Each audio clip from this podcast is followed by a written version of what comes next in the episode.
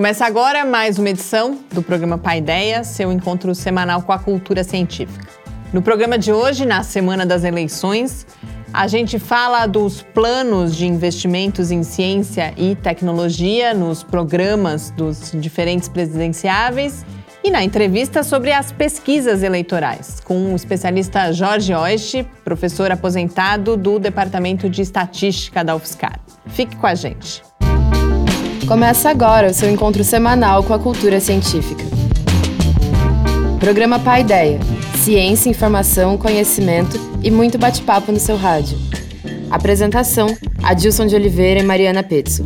Uma realização do Laboratório Aberto de Interatividade Lábio Fiscar e do Centro de Desenvolvimento de Materiais Funcionais CDMF. Apoio: Fundação de Amparo à Pesquisa do Estado de São Paulo e Conselho Nacional de Desenvolvimento Científico e Tecnológico. Programa Pai Ideia, o seu encontro semanal com a cultura científica.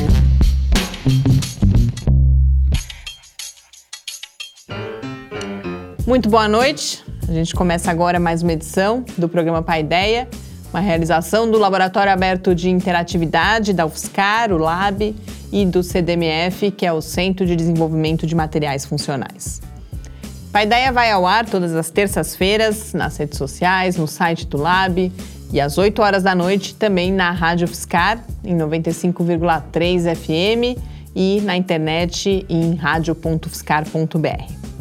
Estamos aqui para apresentar o programa. Eu, professor Adilson. Muito boa noite, Adilson. Boa noite, Mariana. Boa noite a todos. Nós estamos há apenas alguns dias do primeiro turno das eleições presidenciais aqui no Brasil.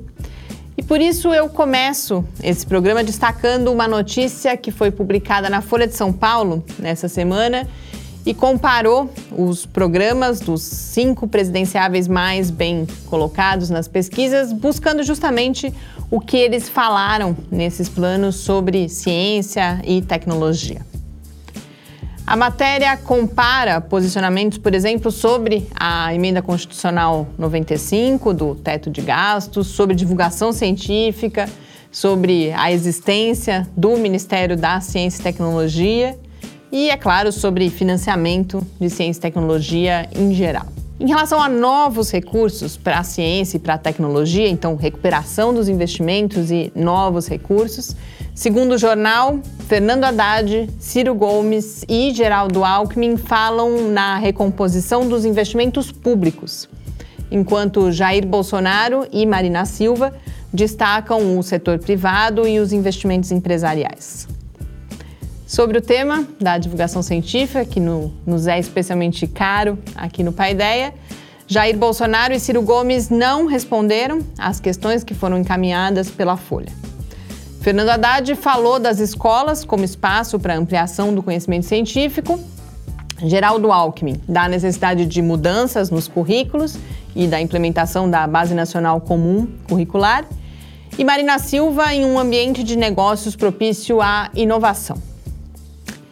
A matéria da Folha também destaca o esforço que a SPPC, a Sociedade Brasileira para o Progresso da Ciência, vem fazendo para promover esse debate sobre ciência e tecnologia no contexto eleitoral, especialmente as cartas de compromissos que foram encaminhadas aos candidatos ao executivo e também ao legislativo, inclusive com listas de quem assinou, né, quem se comprometeu com essas ações que a SBPC destaca.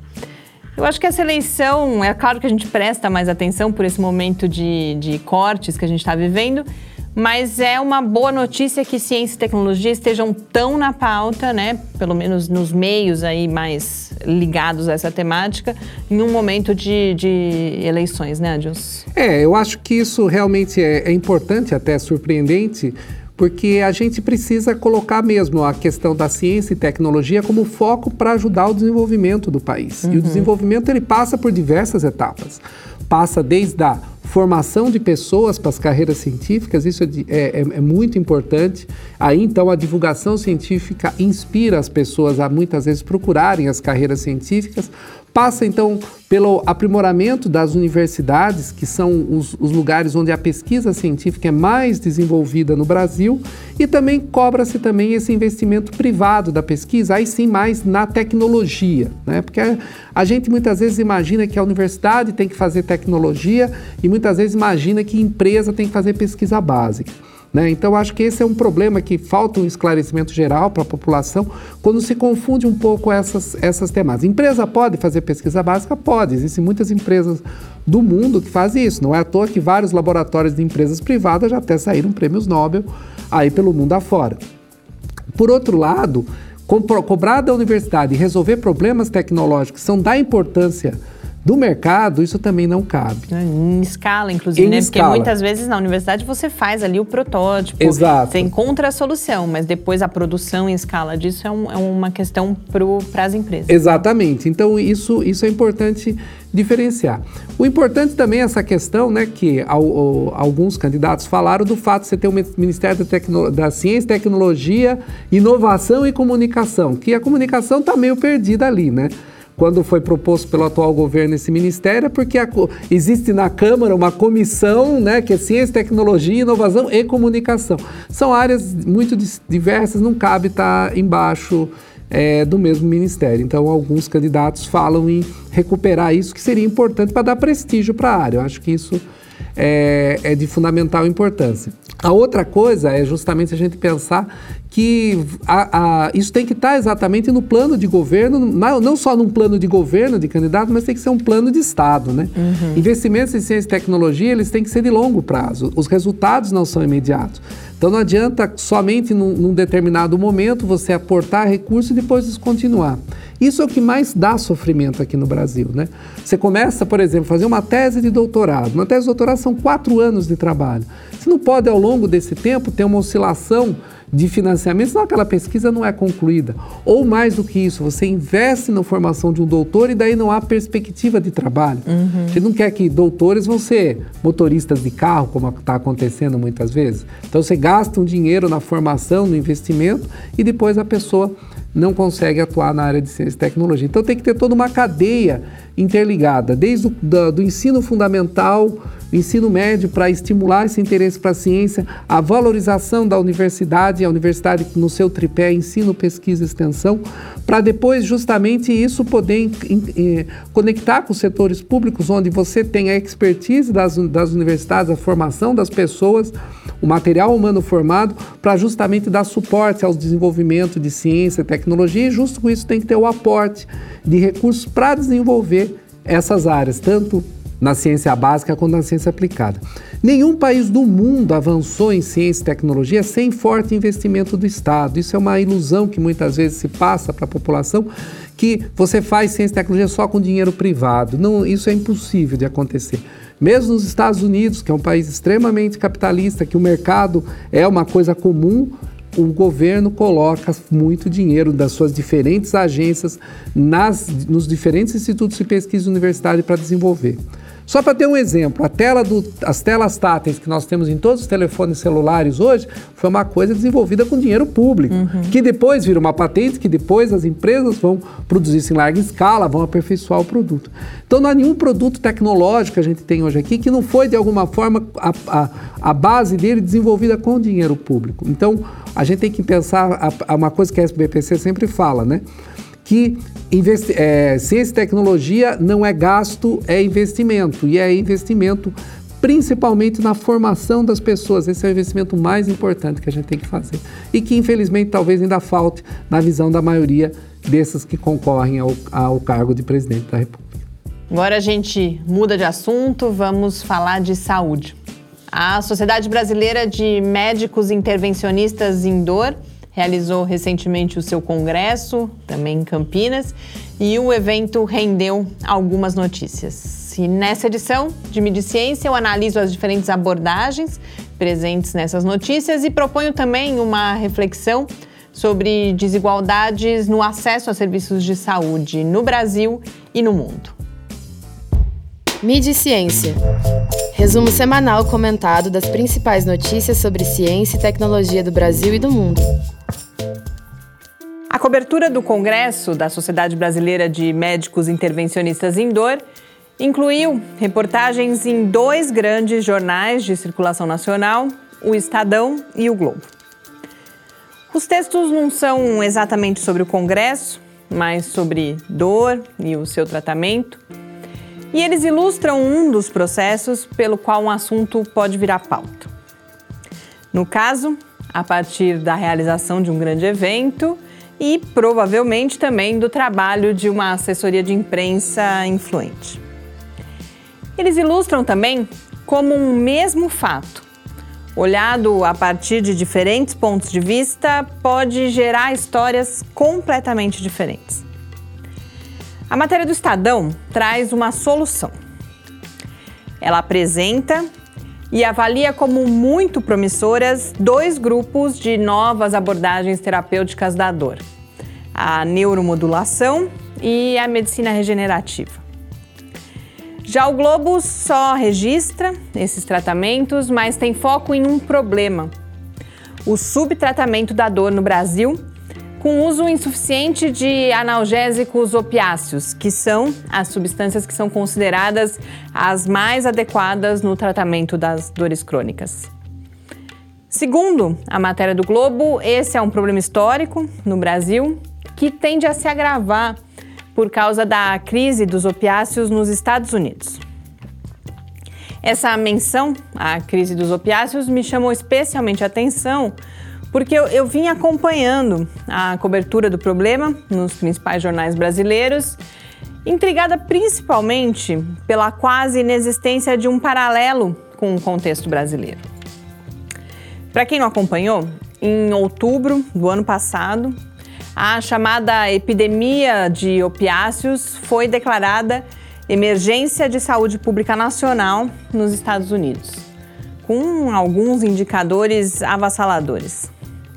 Em 2016 foram 53,3 mil mortes por abuso ou mau uso de analgésicos opiáceos, dentre elas a do Astro Prince, e também pelo consumo de heroína e outras drogas opiáceas ilegais. No Brasil, a presença dos opiáceos ilegais é pequena na comparação com outras drogas. No caso das substâncias legais, a questão é mais complexa. Embora nos Estados Unidos as prescrições legais sejam compreendidas como uma das principais causas do problema do vício, a ausência dos analgésicos tem um lado perverso.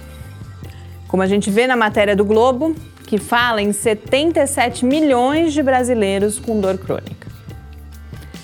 A reportagem fala assim em opiofobia, causada por falta de informação, e em um excesso de burocracia para a prescrição de opiáceos.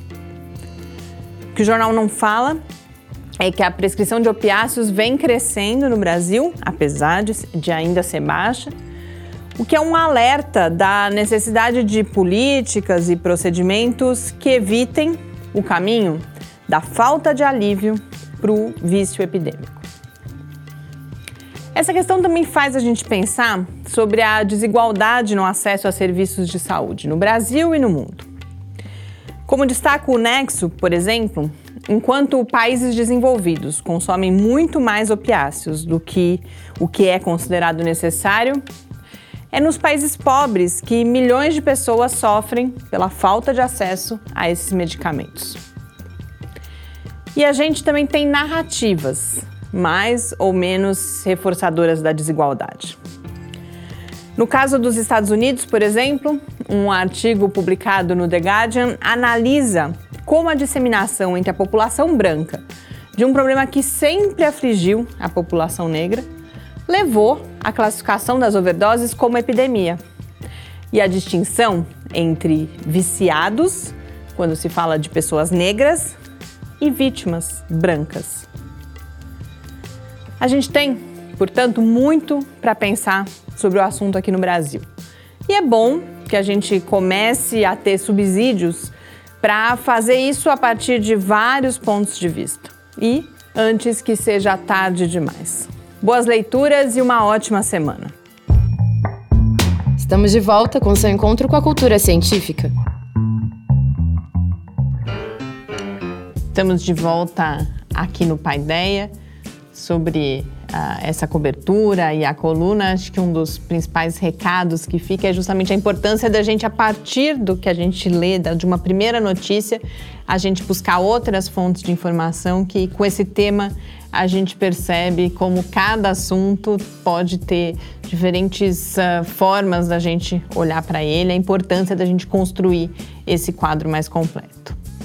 Mas agora, para a gente encerrar esse primeiro bloco do Paideia, a gente assiste um Clique Ciência com a professora Ana Carolina de Campos, do Departamento de Fisioterapia da UFSCar, sobre as suas pesquisas na área de neuropediatria, especialmente aquelas relacionadas ao desenvolvimento de métodos e de intervenções para minimizar disfunções motoras.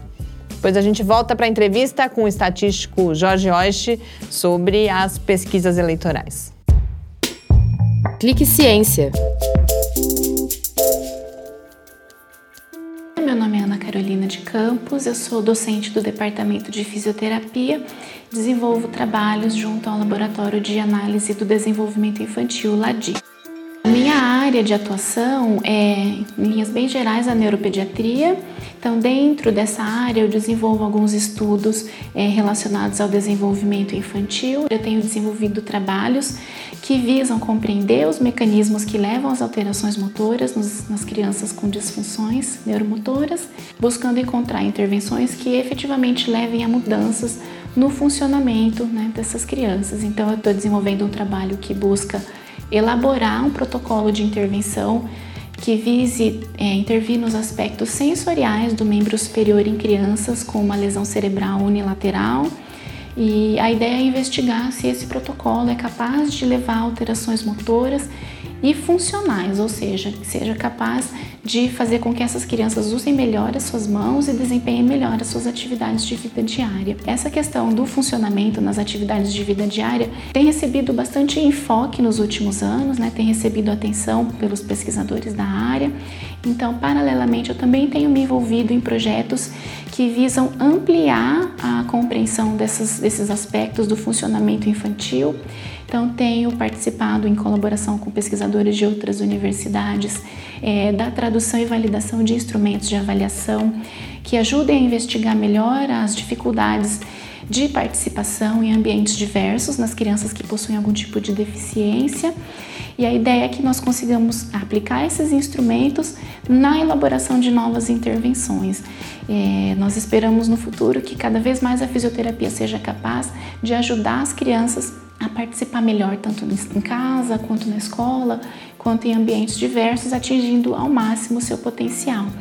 Para isso é muito importante que eh, os pesquisadores da área desenvolvam mais estudos para ampliar a, o nível de evidência das intervenções que nós temos a oferecer, ou seja, que nós possamos dizer com maior certeza quais são os protocolos e para quais crianças eles se aplicam, em qual dosagem, em qual frequência, em quais contextos, né, de forma que nós venhamos a fortalecer a área de reabilitação. E é muito importante que toda a comunidade se envolva né, nesses trabalhos. O, o LADI, Laboratório de, de, Análise do Desenvolvimento Infantil, ele constantemente recruta participantes para as pesquisas e um outro é, espaço que é bem importante na realização desses estudos é a Unidade de Saúde Escola, aqui da UFSCar. Então, como coordenadora da linha de cuidado da infância e adolescência, eu convido a todos é, da comunidade do UFSCar e externa também a virem conhecer a USE, as atividades que nós desenvolvemos lá, que são bastante interessantes e são abertas para toda a comunidade. Estamos de volta com seu encontro com a cultura científica. Entrevista. Hoje na entrevista eu converso com Jorge Oishi, que é professor aposentado do Departamento de Estatística aqui da UFSCar e desde 2009 atuante e é sócio fundador na empresa Statsol Soluções Estatísticas. Professor Jorge, é um prazer poder encontrá-lo, recebê-lo aqui no Paideia e principalmente para a gente falar sobre pesquisas eleitorais nesse momento que a gente tem resultado de pesquisa eleitoral quase todo dia. Muito obrigada. Bom dia, Mariana. Bom dia, Adilson. Obrigado pelo convite né, de poder dar a minha opinião, falar um pouquinho sobre pesquisas eleitorais, principalmente nesse momento que nós estamos numa turbulência muito grande frente aí aos resultados enunciados pela, pela imprensa em geral, causando uma porção de, né, de dúvidas, né, e fico à disposição de vocês para as perguntas que passam pela cabeça de vocês e espero da maioria do eleitorado aí, do pessoal que está nos ouvindo. É, eu tentei imaginar, a gente tem aí um primeiro bloco justamente que para a gente tentar entender como são realizadas essas pesquisas.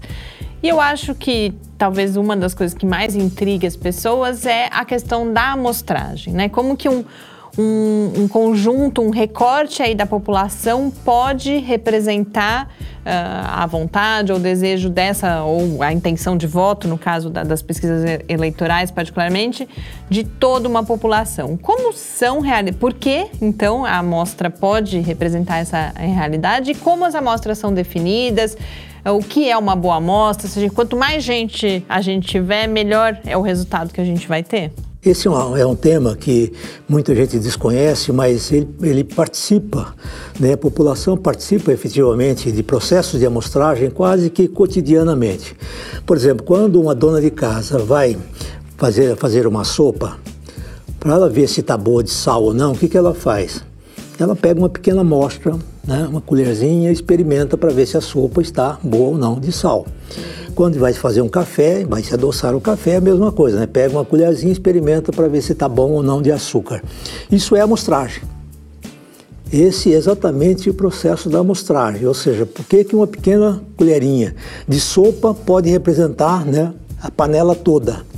Como que uma pequena gota de café né, pode dar informação sobre o bolo inteiro, sobre a xícara toda. Então, é, é por meio da amostragem. Então, a, a amostra faz com que nós não tenhamos que experimentar todo o caldeirão de sopa para saber se está salgado. Né? Não beber todo o bule de café para saber se está bom de açúcar. Essa é a finalidade fundamental da amostra. Ou seja, é propiciar que numa pequena quantidade da população você possa ter ideia do todo. Entendeu? Ah, no entanto, existe um, um conceito que a maioria da população entende, que quanto maior a população, maior é o tamanho da amostra. Uhum. Então nós né, estudamos isso cientificamente e nós desenvolvemos todo um ferramental né, científico para mostrar que não há necessidade disso. Por exemplo, no caso da sopa, né, basta uma pequena gota, né, uma pequena porção para que a gente tenha ideia do todo. Então, o que faz com que a amostra seja maior ou menor dentro de uma população não é o tamanho da população em si, mas é assim o que nós estamos avaliando.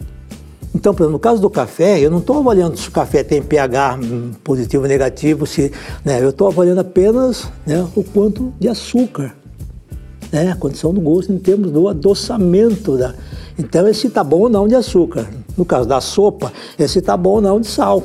Uhum. Eu não estou avaliando outros, né, outras qualidades da sopa. Então, o que define o tamanho da amostra é justamente o que nós estamos interessados, tá? e não o tamanho geral da população. Por exemplo, há pouco tempo o IBGE, né, que antigamente fazia os censos, que ia bater na porta de todo mundo, agora também faz por uma amostragem, assim, para determinar inclusive o próprio crescimento da população. Né? Porque como está com um número muito grande, 200 milhões de pessoas, se tiver 200 milhões e um, 200 milhões e dois, não faz muita diferença. É o mesmo processo? É, a, a, existe a necessidade, isso por, por lei, né, é obrigatório fazer o censo. Não é obrigatório, mas é quase que uma obrigação realizar o censo. Por quê? O censo é aquele processo que você entrevista 100% da população. Isso é censo. Quando você pega de qualquer população que você está interessada, você né, avalia todo, todos, isso é censo. Agora, para fazer um censo, por exemplo, o Brasil vai ter o censo agora de 2020. Né? Já está se pensando se realiza ou não em função do custo de realizar um censo. E o censo, como geralmente ele é muito caro e demorado, né? ele, ele pode apresentar uma série de deficiências, né? justamente por ser caro e demorado.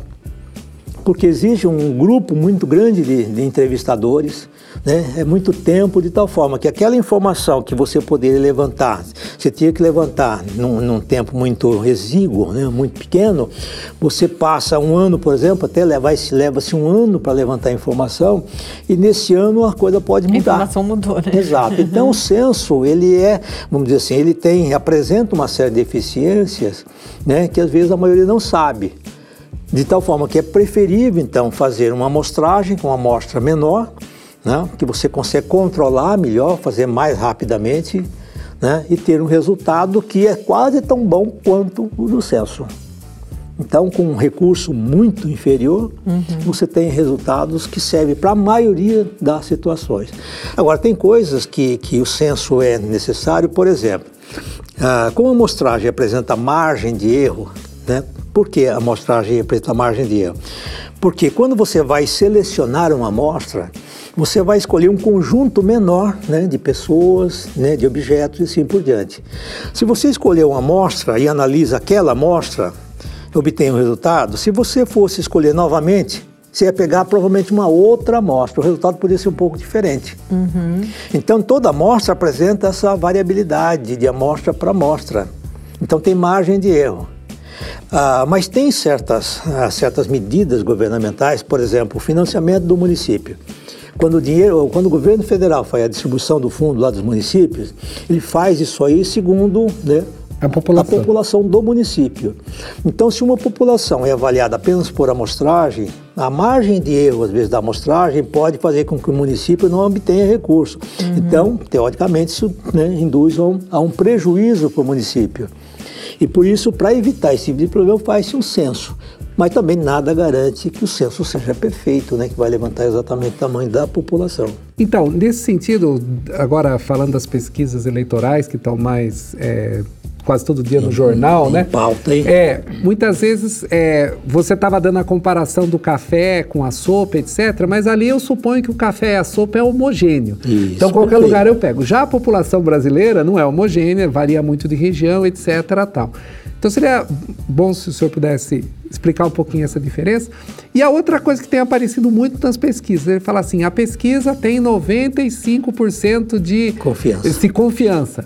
Então, a, a gente escuta o tempo todo falar, olha, isso significa que 95% daquele resultado está certo. Como é que é isso? É isso mesmo? Como é que é essa, essas coisas? É, como eu disse, uma amostra, qualquer parte da população que você selecionar é uma amostra seja ela qual for, não importa uhum. você. Se é uma parte menor daquela população, é uma amostra. Agora, é evidente que a amostra pode ser boa ou não. Então, uma amostra para ser boa tem que ter qualidades, tem que ter critérios, né? obedecer critérios para que ela seja boa. Ah, e nesse sentido, existem duas, né, duas formas de você coletar uma amostra com algum critério. Uma delas, que a gente chama de amostragem não probabilística tá? em que você escolhe uma amostra, por exemplo, de voluntários, uma amostra de pessoas que, por alguma razão, você gostaria que ela participasse daquela amostra, que é intencional. Enfim, tem os critérios que a gente chama de amostragem não probabilista, que existe por parte de quem vai fazer o trabalho, a pesquisa, né, escolher da forma com que ele acha que é legal.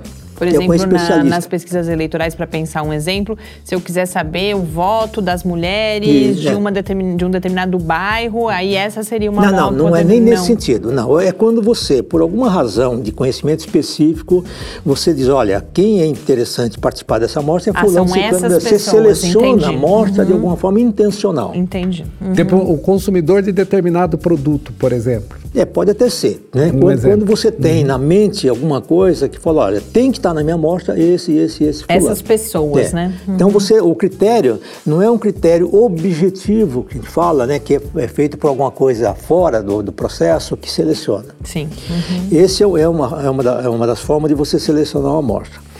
Ah, o outro método, que é esse que nós poderíamos e deveríamos estar usando nas pesquisas, é o método probabilístico a escolha probabilística, onde em determinado etapa do processo da escolha da amostra tem que ter um elemento do, do casual, do aleatório, em que você não é, não é intencional a escolha. Uhum. Tá? Tem que ter um sisteminha, seja lá um programa que, que seleciona, seja, enfim, algum, algum esquema que você tira, né, vamos dizer assim, a intencionalidade né, de quem realiza a pesquisa e deixa o acaso funcionar.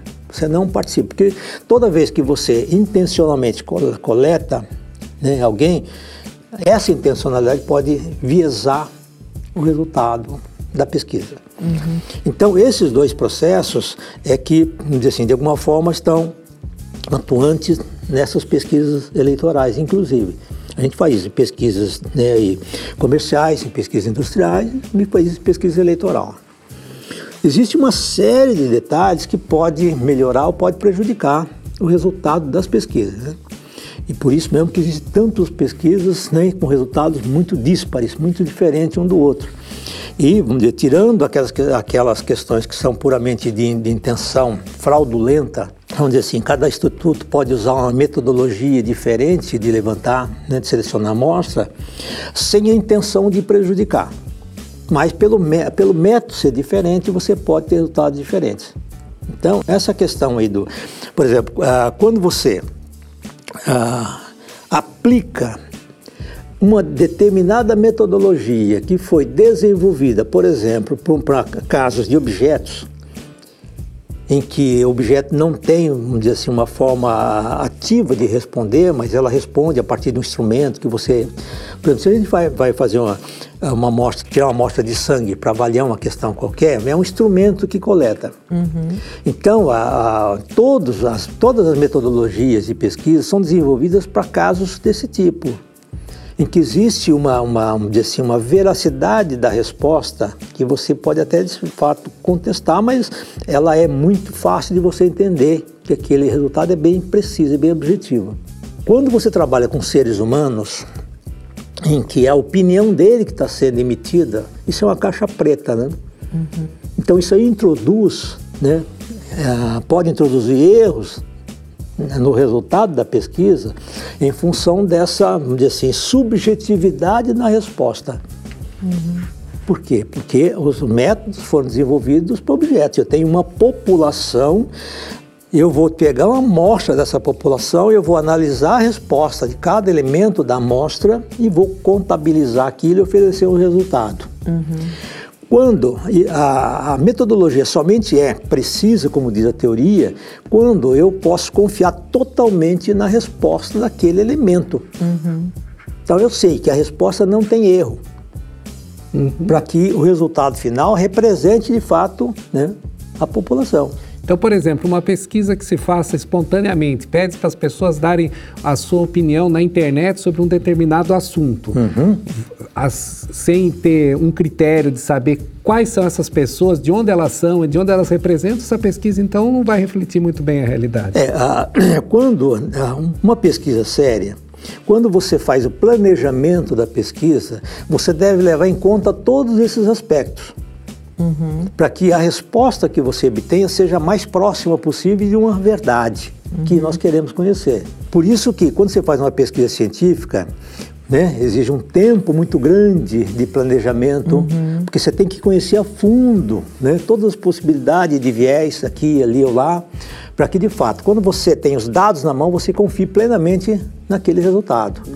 O que não é feito nas pesquisas eleitorais. Na pesquisa eleitoral, você chega para um, um, né, um, um eleitor e pergunta em quem você vai votar. E até o jeito com que essa pergunta é feita né, ela pode induzir o eleitor a responder de uma forma ou de outra.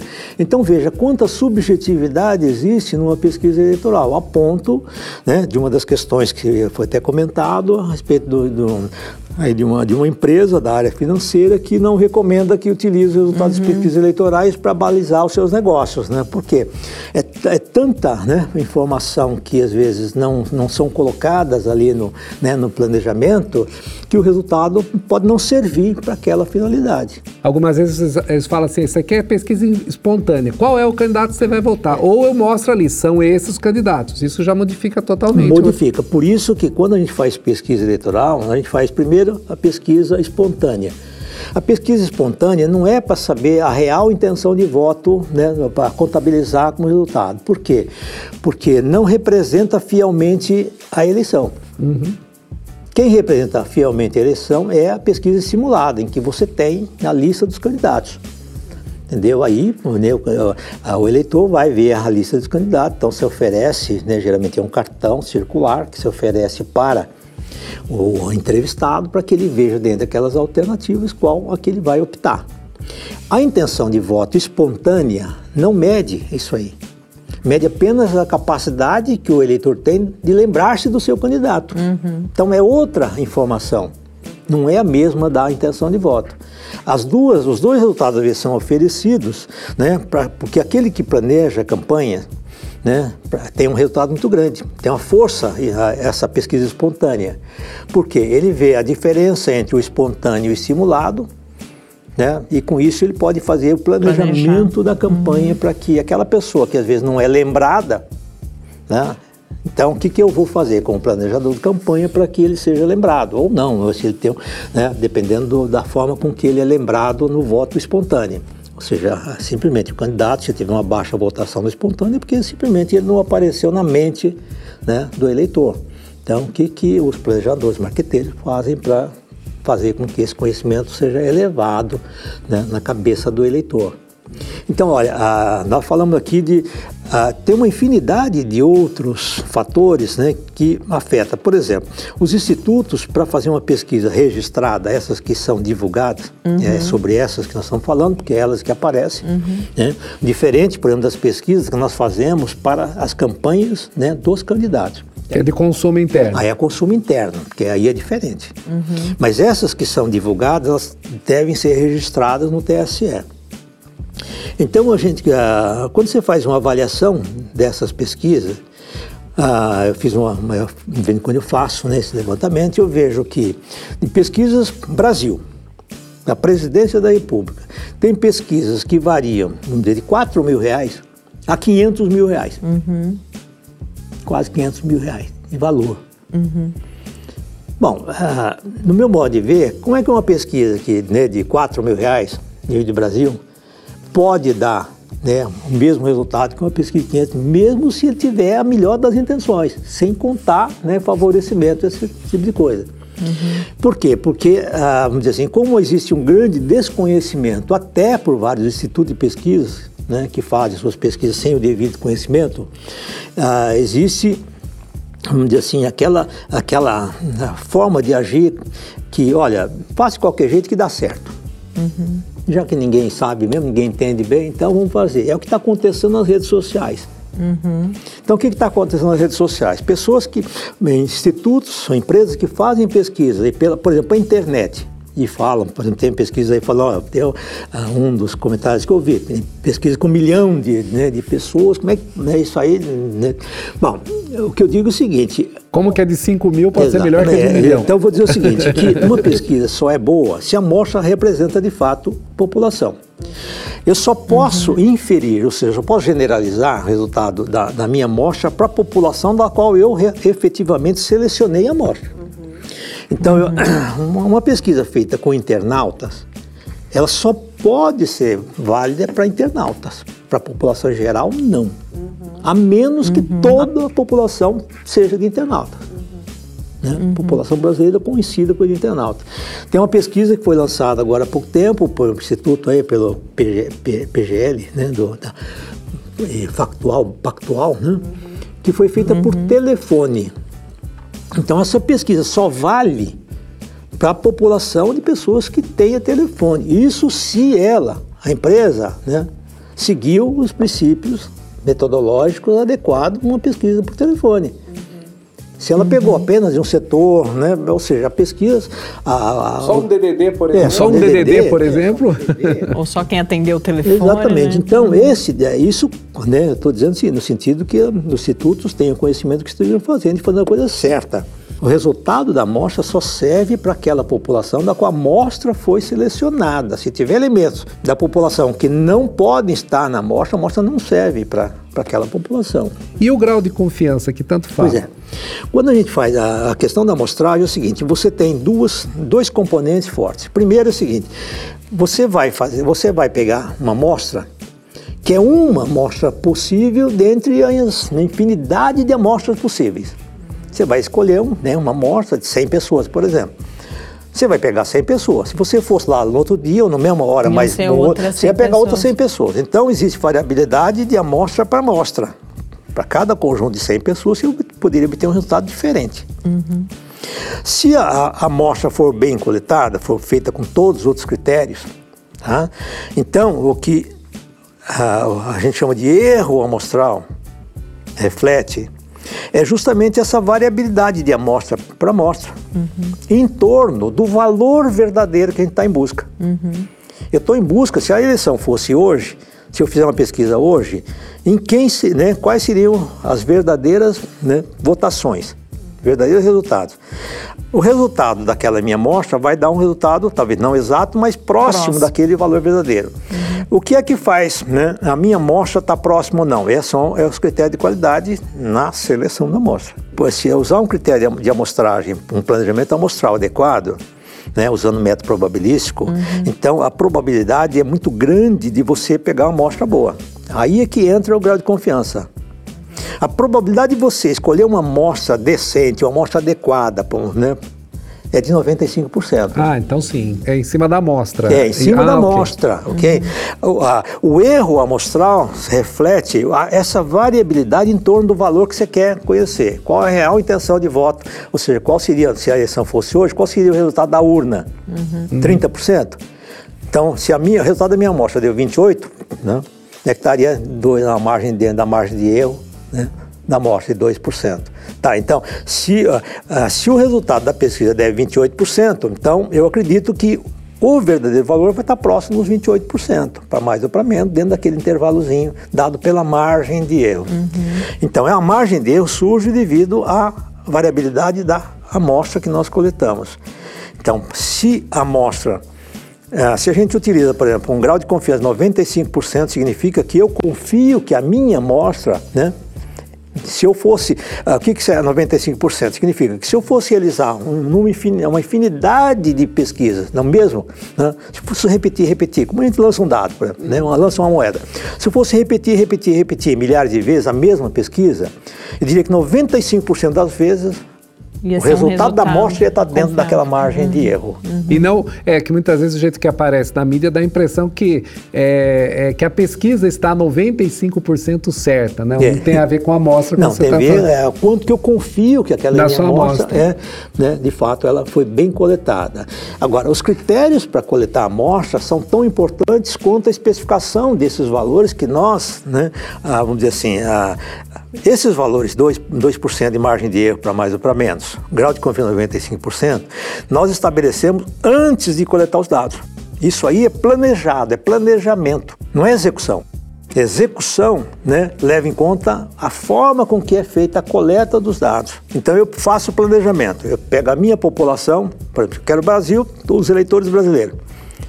Ok? Bom, eu planejo que eu vou selecionar uma amostra de 2, 3, 5 mil, determino o tamanho da amostra, tem critérios para determinar o tamanho da amostra, né? dependendo do número de candidatos, eu determino o tamanho da amostra. Existe uma fórmula que liga isso. A partir daí, né, margem de erro, grau de confiança, tamanho da amostra, aí eu vou executar o levantamento. E aí é tão importante, ou até mais do que o próprio planejamento, porque aí, aí é o campo que vai definir mais ou menos a qualidade do resultado final. Quais são esses cuidados? Por exemplo, supondo que o questionário foi bem feito, não tem problema nas perguntas, porque as perguntas mal feitas podem né, né? induzir. Vou dar um exemplo. O Vox Populi divulgou um resultado de uma pesquisa em que ela colocou a pergunta sobre o Lula, na, né, no, junto do nome do Lula, apareceu, olha, recomenda, ah, perdão, do Haddad, né, já tinha o a, Haddad, Fernando Haddad, recomendado pelo Lula. Ele colocou isso na cédula. Então isso enviesa a pesquisa. Exatamente, isso, foi, isso, isso fez aumentar a intenção de voto no Haddad. Porque isso aí informou o candidato, o eleitor que não sabia disso, que, opa, esse é o candidato, né? Então, esse, esse resultado, ele foi diferente dos outros. Essa pesquisa foi diferente das outras, por causa desse fato. Então você vê que se você coloca uma pergunta, formula a pergunta de um jeito, você pode obter o resultado. Se você mudar alguma coisa, fazer a mesma pergunta, mas com outras palavras, você pode mudar o resultado. Então veja quantas coisas que existem no planejamento uhum. né, que podem influenciar o resultado final. Agora, na execução também tem uma série de problemas. Né? O, pessoal, o pessoal me pergunta, mas dá para confiar? Eu falo, metodologicamente, né, tem ponto discutível, como essa questão do fluxo, ponto de fluxo, né, questão da cotas, tudo isso aí é discutível. Mas a questão da execução, como ah, o IBOP, Datafolha, esses grandes institutos, eles fazem em centenas de cidades, eles não têm uma equipe só. Eles têm centenas de equipes para ser encaminhado para os vários municípios. Como que isso é feito? Embora eles possam ter uma, uma, uma direção muito rígida, vai depender muito né, dos entrevistadores. Uhum. Os entrevistadores, eles vão seguir a risca a recomendação ou vão fazer do jeito deles? Então nós sabemos, por exemplo, que né, isso já foi caso confirmado, em que o, o, entrevistador ele deve seguir uma rota, né, deve entrevistar um número de pessoas. O que, que ele faz? Ele senta numa escadaria e vai preenchendo os questionários. Por quê? Porque ele já tem uma certa experiência e ele já mais ou menos já, já tem um, né, um jeito de responder. Ele sabe que os eleitores daquele tipo já, já respondem desse jeito e ele próprio responde e por mais, se ele for muito bom, é difícil de pegar esse tipo de, eh, no caso aí, é, de fraude, né? De fraude mesmo. Né? Professor, né? eu vou precisar interromper, que o nosso tempo infelizmente acabou, mas eu acho que a gente termina de um jeito interessante com um recado para as pessoas também de, de uma, toda uma cautela que é necessária com qualquer tipo de informação, mas que é necessário então cuidado tanto para conhecer essas metodologias, há certamente pesquisas mais ou menos confiáveis, mas a gente vê que, que há uma série de problemas tam, também, então que a gente precisa ser crítico sempre, na verdade, né? A razão minha de estar aqui é porque eu vejo aí pelo, né, pela discussão toda que existe um grande desconhecimento a respeito de como que são feitas as pesquisas e se a gente deve ou não confiar. Se a gente tiver que confiar, a gente tem que confiar nos institutos mais sérios, uhum. aqueles que fazem pesquisa com maior uh, cuidado, embora alguns resultados possam não né, bater com o realizado depois. Ibope e Datafolha já erraram. Mas acontece o seguinte, que em cada 100 pesquisas realizadas, em média, eles vão errar em 5%. Está previsto o uhum. resultado. Não quer dizer que não foi feito com metodologia adequada. Entendeu? Então não se pode pegar um resultado atípico, um resultado pontual, né, e achar que o instituto inteiro né, erra sempre. Não é assim. Ou seja, pode haver erro sim, porque as pesquisas né, são feitas por amostragem e de, dependendo, vamos dizer assim, do, né, da, da, condição, dependendo do jeito com que os eleitores se comportam, né, o resultado pode ser um pouco desviante. Agora, quando a gente acompanha numa sequência de resultados de pesquisas que são feitas ao longo do tempo, a tendências, isso aí é muito preciso. Portanto, não vamos confiar apenas num resultado isolado.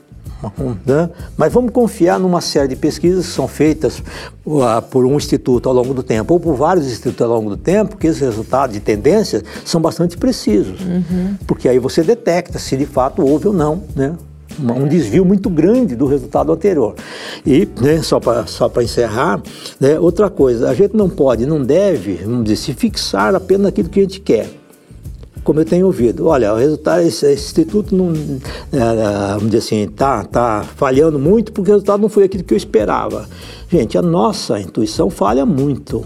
Entendeu? Falha muito. Se não fosse assim, nenhuma grande empresa contrataria pesquisa de mercado né, para lançamento e avaliação dos seus produtos são, né, são coisas sérias. E é, eu acho que um Datafolha e um, e um IBOP, que são os maiores institutos, né, o IBOP inclusive é internacional hoje, não teria interesse de, de assim, né, de uma forma a, a, prejudicar alguém intencionalmente, porque só teria coisa a perder. O instituto desse, se ele perder credibilidade, ele perde a razão de existir. Então, uhum.